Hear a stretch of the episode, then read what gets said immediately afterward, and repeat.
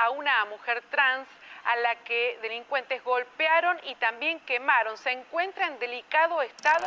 Nunca le, decía a mi madre porque mi madre era otra también que me pegaba por, por ser marica, ella me decía que ella había parido. Obviamente hoy se vivió un momento muy emotivo en relación a la primera marcha trans a nivel nacional en Ecuador diferentes.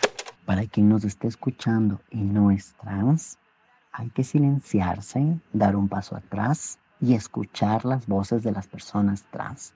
Si una persona trans señala que tu práctica es transfóbica, silénciate, escucha, aprende y luego dialoga. Nuestras existencias no son debatibles, no somos producto de una teoría. Nosotras estamos presentes y estuvimos aquí mucho antes de la colonización europea. Así que, a darnos abrazos muy fuertes, a reivindicar nuestros derechos. Las personas trans tenemos una responsabilidad enorme cuando nos abrazamos con los feminismos y es cuestionarnos nuestra misoginia, la misoginia con la que nos educaron. Por supuesto, el abrazo con nuestras compañeras lesbianas, bisexuales, las personas queer, eh, una alianza que además es fuerte en nuestras comunidades, compartimos espacios, actividades, luchas, las marchas. Creo que también em, me interesa dejar un mensaje a quien está en el proceso de reconocerse trans, aún no sabe si lo es, si no lo es, no sabe qué tiene que hacer. Lo primero, ama tu cuerpo como es, no estás en el cuerpo equivocado, no necesitas cambiar nada para ser una persona trans. Ser una persona trans va mucho más de tu derecho a la identidad, a tener una vida digna, que de cómo nos vemos. Así que abrazos travestis desde aquí, un país de Sudacalandia. Hola con todas, todos y todes. Estás escuchando Tejiendo Rebeldías. Esta nueva temporada forma parte de Tramas Democráticas, un programa de intercambio del Instituto Goethe que busca ampliar el diálogo sobre innovaciones cívicas y democracia digital en Sudamérica. Para conocer los demás episodios de los podcasts apoyados por el programa, puedes visitar el enlace en la descripción de este episodio. Soy Astrid Torres de Ecuador y comparto este espacio con Macarena Kunkel de Argentina, Anaí Rodríguez de México, Daniela Galarza de Ecuador.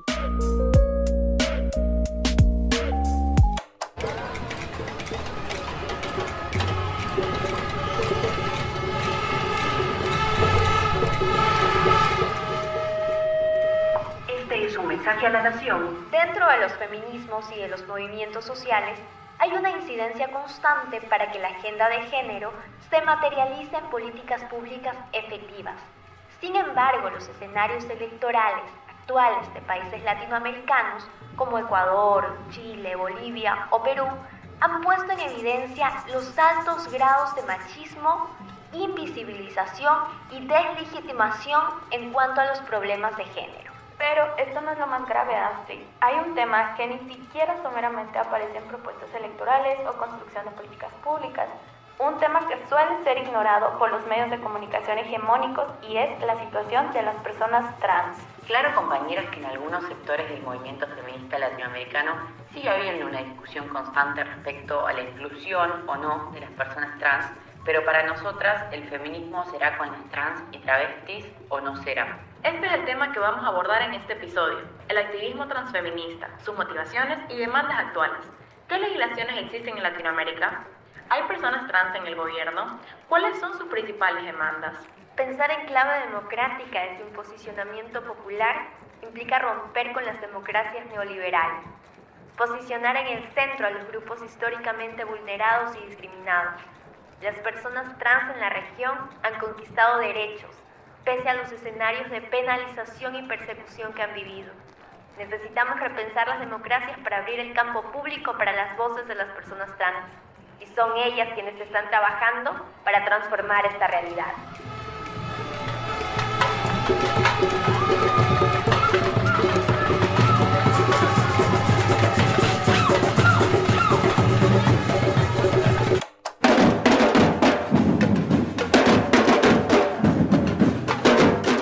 Mi nombre es Constanza Valdés Contreras, soy activista trans y feminista. Actualmente soy candidata constituyente por el Distrito 7, por redactar la nueva constitución, por tradicionalmente lo que se denomina Distrito Quinta Costa, que son 12 comunas que van desde Santo Domingo a Concón. Yo he participado en diversas organizaciones sociales en materia de derechos humanos de las mujeres, derechos humanos de las personas LGTB. Actualmente formo parte de ABOFEM, Asociación de Abogadas Feministas, y además de a la agrupación lésbica Rompiendo el Sile. Y he participado en diversas instancias como en proyectos de ley, en, también en organismos internacionales a propósito de la Comisión Interamericana y Corte Interamericana de Derechos Humanos de las Personas LGTBI, Derechos de las Personas Trans. Y en ese sentido he trabajado principalmente por la ley de identidad de la reforma de la ley antidiscriminación, lo que fue la ley Gabriela en materia de femicidio y diversas, diversas iniciativas en esta temática. Hola, soy Daría Lamaraca. Me reconozco desde los feminismos como una persona trans, no binaria. Soy una travesti sudaca que vive en Ecuador. Eh, me dedico a la comunicación, gestiono redes sociales, comunidades virtuales y también soy creadora de contenidos eh, en lo digital. Empecemos a tejer esta resistencia colectiva con las siguientes preguntas, compás. ¿Qué significa en tu vida el activismo transfeminista? ¿Qué han aportado a tu vida y a tu trayectoria el movimiento feminista y el movimiento LGBTIQ? La verdad que el activismo trans, el movimiento feminista y el movimiento LGTBI han aportado mi vida principalmente las razones de lucha por la cual en este momento soy, soy candidata, por las cuales en este momento también he sido y soy partícipe de organizaciones sociales porque como mujer trans y feminista profundamente me ha impactado la exclusión, la discriminación y la violencia que hemos sufrido todas estas personas por el solo hecho de ser mujeres, por nuestra identidad de género, por nuestra orientación sexual. Y en ese sentido, las diversas perspectivas, las diversas voces, los diversos horizontes de personas que componen estos movimientos, también te dan nuevas perspectivas respecto a de qué manera podemos ir trabajando, de qué manera podemos ir cambiando las cosas y en ese sentido también de qué manera podemos construir mejores organizaciones y mejores políticas y leyes para nosotras. Me reconozco como una persona trans y no binaria desde los feminismos y eso me hace pensar en el abrazo y la alianza que podemos encontrar entre el movimiento de mujeres diversas, los feminismos y por supuesto las reivindicaciones de las disidencias sexuales y de género, de las personas LGBTI. Y las propuestas, eh, los estudios transfeministas a mí me dan soporte em, para sentar mis reflexiones también, ¿no? Que se basan en mis experiencias de vida. Creo que entre, las, entre los elementos que son importantísimos eh, reconocer de, la, de los estudios transfeministas, de la propuesta transfeminista, es eso, los feminismos que la alimentan y la nutren y pienso un montón en los feminismos chicanos de las mujeres negras, los feminismos antipatriarcales de las mujeres andinas e indígenas en toda la Via Yala y uno de los puntos indispensables a tomar en cuenta son las diferencias que tenemos. Las diferencias que constituyen entre las mujeres que no son trans, las personas que son trans, las mujeres lesbianas y también las alianzas que nos podemos dar. Reconocer que vivimos en un sistema de opresiones en las que el capitalismo quiere exterminarnos, quiere usarnos y esclavizarnos, en las que el clasismo no nos permite gestar alianzas desde lo popular entre nosotras, por supuesto el racismo y que se diga no de la misoginia y también de la plumofobia, ¿no? De la transfobia que existe para los cuerpos que somos rebeldes o que hacemos travesuras travestis con nuestras corporalidades. Creo que Aquí en mi país y en toda la región, la alianza, el abrazo entre los feminismos y las personas trans es indispensable de reconocer. ¿Cuáles han sido hitos de la lucha trans contra la discriminación en tu país? ¿Se han presentado reclamos legales y quejas en lo legal? ¿Se resolvieron a favor de las personas trans? La verdad es que he sufrido diversas situaciones de discriminación transfóbica, principalmente a causa de, en un momento, de no actualización de los datos, en otro momento a causa de que no se me permitió votar con mi cédula actualizada en el año 2017 y yo he presentado diversos recursos de protección en esta materia. Lamentablemente ningún recurso de protección fue acogido y en ese sentido en ningún caso eh, se pudo lograr que ese cambio se pudiera ver reflejada en la, actualización de los datos electorales o en el otro caso la actualización de los datos, que fue en el caso del Ministerio de Educación en el certificado de la licencia media.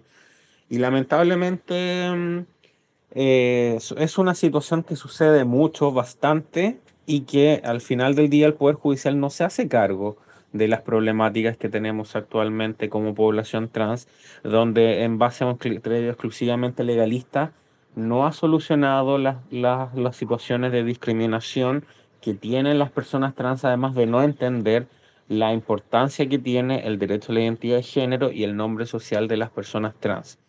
Y además de esas situaciones, en diversas ocasiones a nivel político también, lamentablemente, lamentablemente violencia política en contra de mí por ser una mujer trans, exclusiones, y en ese caso, por ser situaciones de naturaleza mucho más política, no se presentan ningún tipo de recurso legal, pero sí la necesidad de visibilizar que estas situaciones existen y además de que existen, de que efectivamente son cosas que tienen que erradicarse especialmente dentro de los grupos progresistas y dentro de lo que queremos cambiar para este nuevo país o esta nueva constitución también que queremos ir construyendo.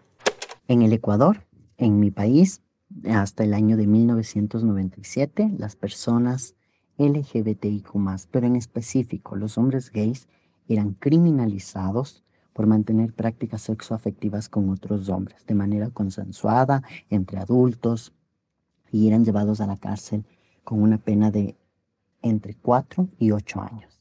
A ese proceso se le conoce como la penalización de la homosexualidad.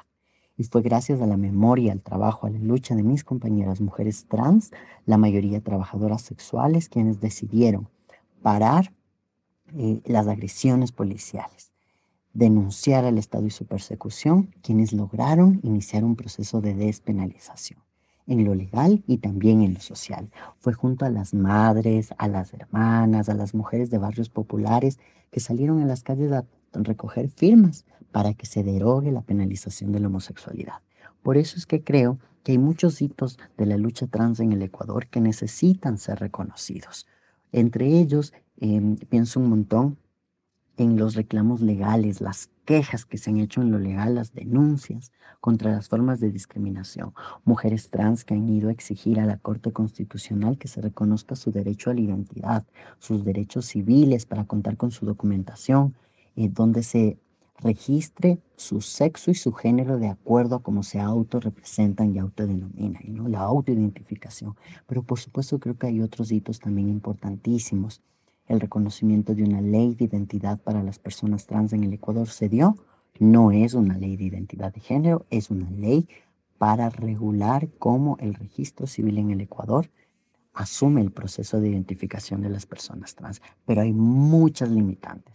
Pienso un montón en un reclamo legal, el de las compañeras sobrevivientes de la penalización en los años 80 y 90 a causa de la dictadura de León Febres Cordero, y que también los siguientes gobiernos democráticos continuaron reprimiéndolas, encarcelándolas y criminalizándolas. Esas mujeres trans que hoy son adultas mayores interpusieron en el año 2019, el 17 de mayo, un día muy importante porque es el día contra las LGBTI-fobias, ellas decidieron marchar por la ciudad y entregar una denuncia, una denuncia por delitos de lesa humanidad contra el Estado ecuatoriano, para que se investigue la desaparición, el secuestro, el asesinato de personas trans en el Ecuador desde la década de los 80. Aún no reciben respuesta del Estado, aún la investigación recién va a empezar, han pasado casi tres años desde que lo interpusieron y creo que esa es una de las demandas que está en juego, ¿no? ¿Qué significa que se dé una restitución, una, un ejercicio de memoria para estas mujeres sobrevivientes que están al final de sus días, ¿no? ¿Qué derechos tienen garantizados las personas trans en tu país, como puede ser el derecho a la identidad legal, o sea, el cambio de nombre, o cuáles más? Acá en Chile tenemos actualmente una ley de identidad de género, que es la ley 21.120, en la cual se reconoce eh, el derecho de las personas trans adolescentes mayores de 14 y menores de 18 años y las personas trans mayores de 18 años, ya sea eh, casadas o no casadas, a poder realizar su cambio de nombre sexual registral, es decir, a tener su derecho a la identidad legal. Eh, pero lamentablemente es una ley que no se hace cargo de otras situaciones como la educación, la salud, el trabajo, la vivienda, la seguridad social. Y además de eso tampoco tenemos ninguna referencia en otros cuerpos legales por ejemplo, a cupos laborales trans o cuotas en servicios públicos o derechamente una norma que establezca que se debe promover la participación política de las personas trans. En ese sentido, somos un país que exclusivamente tiene regulado el reconocimiento de la identidad registral, pero no para todas las personas porque excluye a menores de 14 años y además excluye a personas migrantes que tengan eh, menos de 5 años viviendo en Chile o menos de dos años viviendo en Chile específicamente y en ese sentido nos hace cargo de otras problemáticas. No tenemos lamentablemente algo más avanzado en temáticas de salud, no tenemos nada al respecto de educación ni de cuotas especiales para personas trans en el ámbito de la educación superior. Entonces, en ese sentido, somos un país que solamente ha avanzado en el reconocimiento de la identidad registral y aún en ese caso ha sido bastante paupérrimo porque se exige, en el caso del adolescente, un procedimiento judicial y en el caso de las personas mayores de 18 años, un procedimiento ante el registro civil meramente administrativo, pero que al final del día tienes que presentar, presentar dos testigos que acrediten que tú eres la persona que realiza la solicitud. Es importante a la hora de reconocer eh, los avances en temas de derechos de personas trans, LGBTI, de las propias mujeres, reconocer cómo se han logrado. Y se han logrado a partir de la lucha de las organizaciones y de los colectivos de las personas ¿no? en cuestión. Eso creo que es muy importante porque nos permite reconocer también por qué han decidido luchar. Es importante en el Ecuador que en la Constitución de 1998, en la Carta Magna, se haya incorporado un enfoque de no discriminación por orientación sexual. Diez años después, eso es mucho tiempo en temas legales y de derechos, sobre todo pensando en las condiciones de vida de mis compañeras trans, compañeros trans. En el año 2008, con una nueva constitución, se logra incorporar el principio de igualdad y no discriminación. Y esta vez se incorpora eh, una característica esencial para las personas LGBT. Mm, igualdad y no discriminación por identidad de género. Es así como en el año 2013 hasta el año 2015 inician las organizaciones sociales de personas trans, de mujeres trans, trabajadoras sexuales trans, una campaña nacional. Forman un frente común para luchar por la cédula, es decir, por la incorporación de la identidad autoidentificada en la cédula, el documento de identidad que funciona en nuestro país. Logran hacer un proceso de incidencia, se aprueba una ley que es importante, pero que tiene un vacío enorme porque ahora en el Ecuador las personas trans que deciden hacer su cambio de nombre y que además deciden hacer su cambio de género están obligadas a tener una cédula rosa. No me refiero literalmente a que el color del documento es rosa, sino que es una cédula, es una doble cédula, porque las personas que no son trans, en su cédula constan los campos de sexo y las personas que sí son trans, en su cédula consta el campo de género. Es decir, las personas trans son hiper sobreexpuestas a su identidad. Y creo que eso es valioso. Deberíamos tener una sola cédula y en el mejor de los casos una cédula que refleje el género autoidentificado de todas las personas, por supuesto incluidas las trans. ¿Cuáles creen que son las deudas pendientes del Estado en cuanto a políticas públicas que amplíen y reconozcan los derechos de las personas trans? Las principales demandas que existen actualmente en, el ámbito de la población trans en general la población general es que en primer lugar en el ámbito de la población trans tengamos un Estado con políticas públicas que se haga cargo de lo que tenemos actualmente en ausencia de educación, de trabajo, de vivienda, de seguridad social hacia las personas trans, pero también la desigualdad económica, social y política que vivimos actualmente y especialmente porque no tenemos derechos sociales garantizados de manera equitativa, no tenemos derechos sociales en verdad garantizados y tampoco tenemos un Estado que pueda hacerse cargo. Tenemos una democracia muy frágil, tenemos una democracia donde solamente a través del derecho a voto podemos participar, no existen otros mecanismos de participación semidirecta, pero tampoco tenemos eh, ninguna, ningún ámbito en general respecto a cómo los gobiernos locales puedan hacerse cargo también de las problemáticas que vive la gente en sus comunas y las problemáticas también de desigualdad económica, de la desigualdad social y especialmente en el contexto de la pandemia.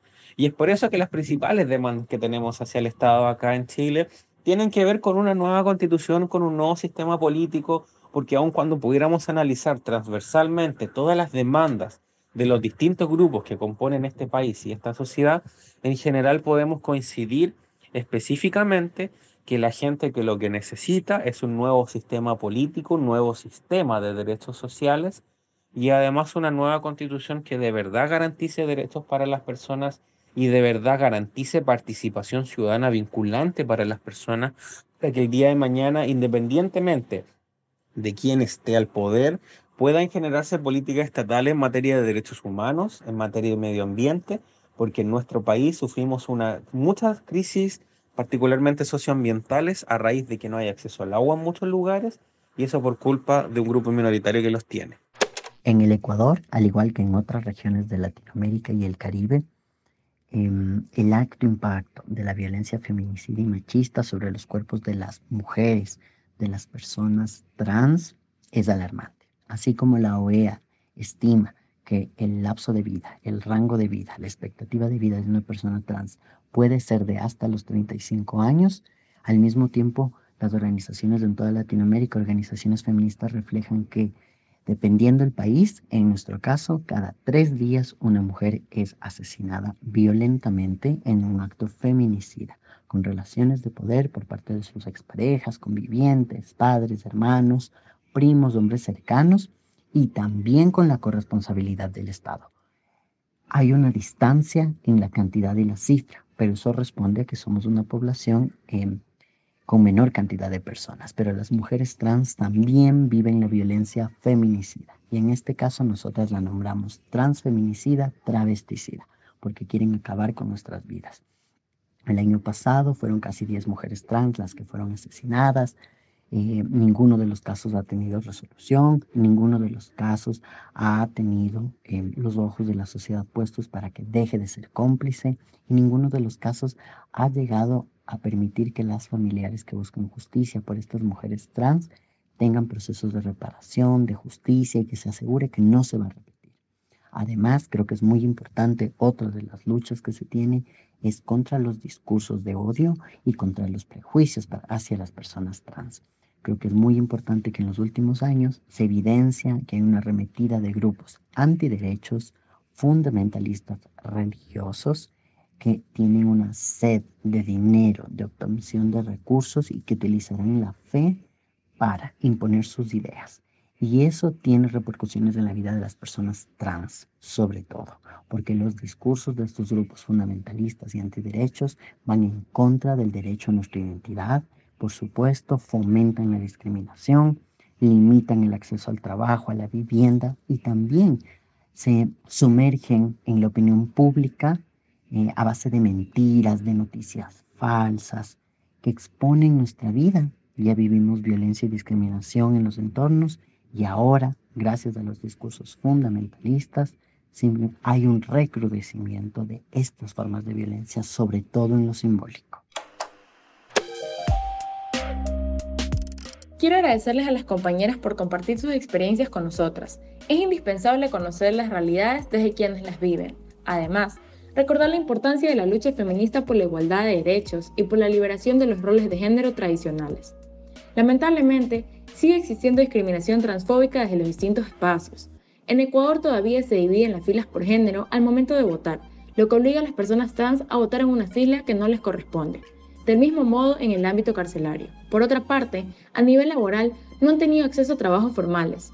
A esto se suman las clínicas de deshomosexualización, que en realidad son centros de tortura que aún existen, los delitos de odio, la falta de acceso a la justicia que tienen las personas trans y el constante miedo a represalias. Por este motivo, exigimos igualdad de derechos, una vida digna y leyes que lo garanticen, que las personas trans sean reconocidas y existan reparaciones para quienes han sido afectadas por la violencia y discriminación.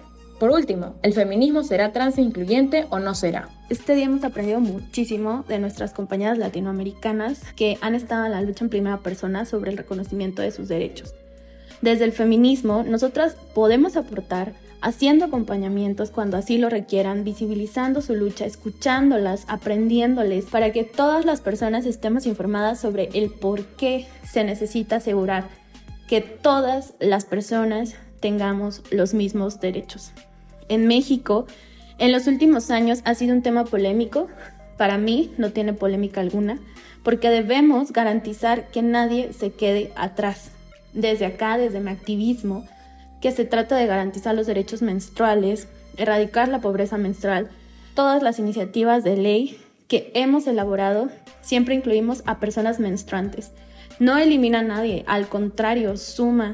Hablamos de mujeres y otras personas menstruantes porque el hecho de mencionarlas en la ley a ellas les garantiza poder acceder a derechos. A nosotras nos excluyeron durante mucho tiempo. No hagamos lo mismo. Este movimiento es en contra de la violencia machista y patriarcal que causa feminicidios, transfeminicidios y crímenes de odio por transfobia.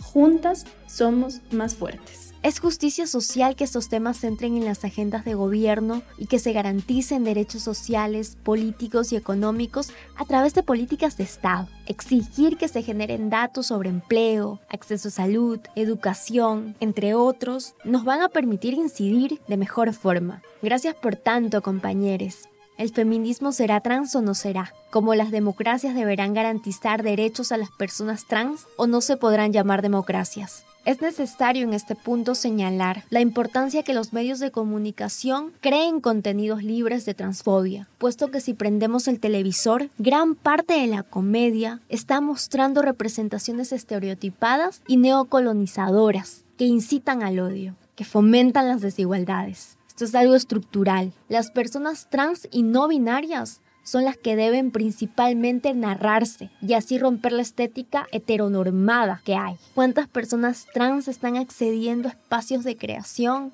de televisión, de cine, de radio? ¿Cómo el Estado distribuye las frecuencias y garantiza la diversidad de voces? La formulación de contenidos por parte de las organizaciones sociales, colectivos, colectivas, colectives, disidentes es prioritario, porque ahora la disputa política y democrática es cultural. Como conclusión, me parece que es muy importante resaltar que en temas como estos creemos que es muy importante darle voz a quienes lo viven en primera persona.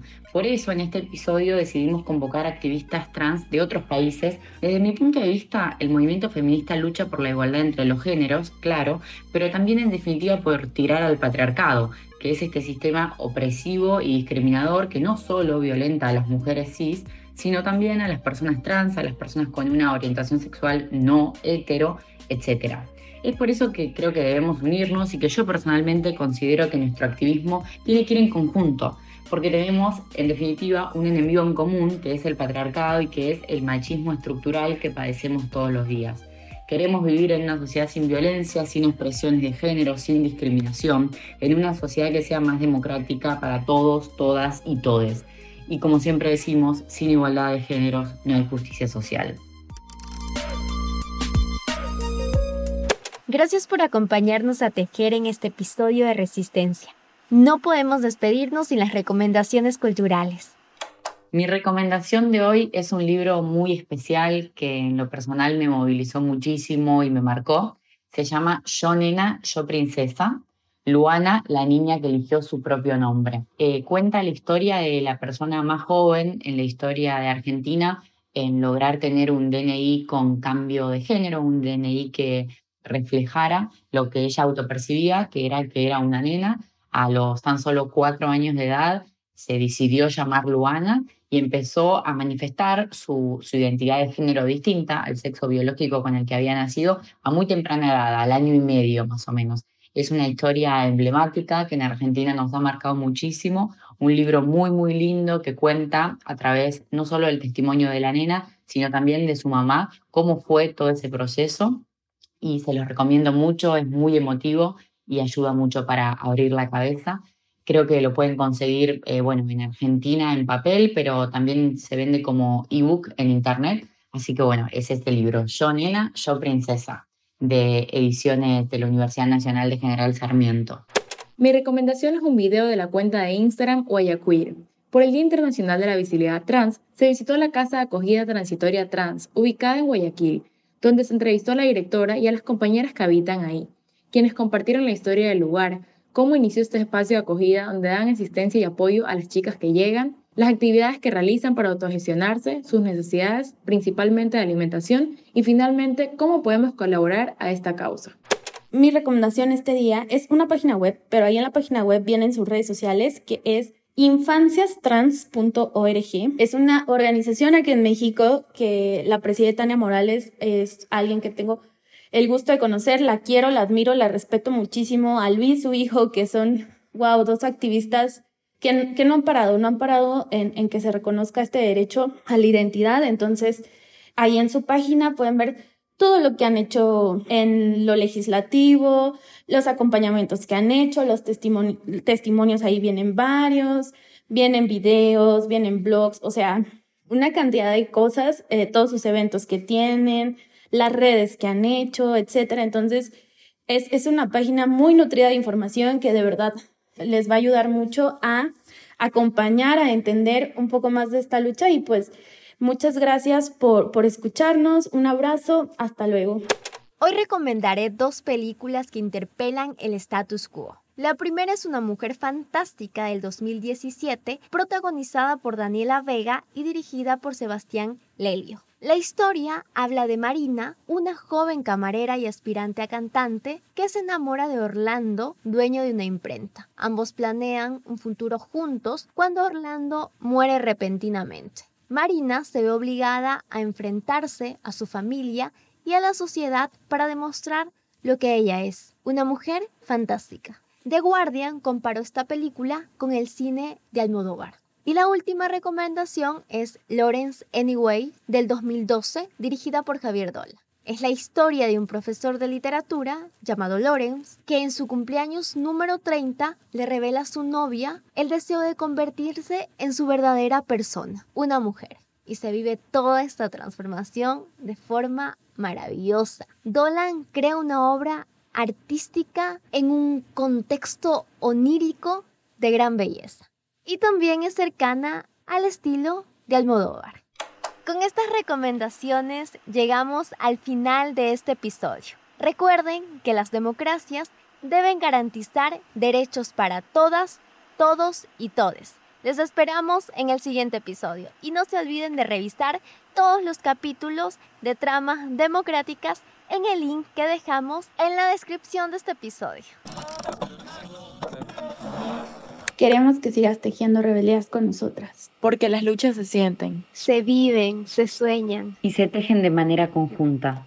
Este programa es una producción de Efecto Gatán.